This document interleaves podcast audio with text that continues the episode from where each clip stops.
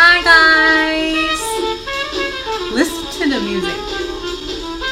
Welcome to Meg's channel，英语纠音三百六十五天，跟我一起来练口语吧。那么今天我们讲的话题呢是忠言逆耳，那非常有诗意的一个名言，分享给大家哦。Listen carefully. Okay, let's start. We swallow with one gulp the lie that flatters us.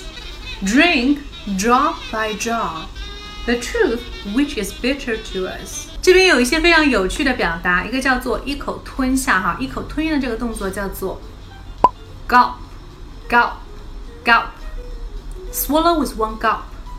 Swallow with one gulp. 好，那么一滴滴的喝呢？Drink drop by drop. Drink drop by drop. Get it?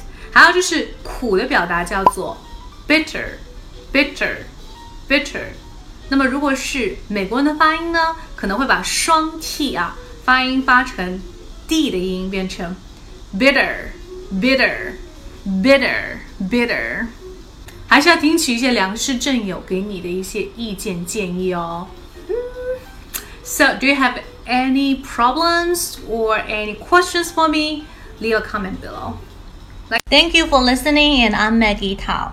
单语小姐姐会在未来给大家带来更多的早读的内容哦，一定要锁定我的频道。如果你想要免费学习旅游口语、美剧口语，还有等等相关的零基础的音标口语的话呢，在这个月赶紧加入我们的微信群，私信我的微信三三幺五幺五八零，就可以得到很多的免费课程，还有我们海量的学习资料，一共三百句哦。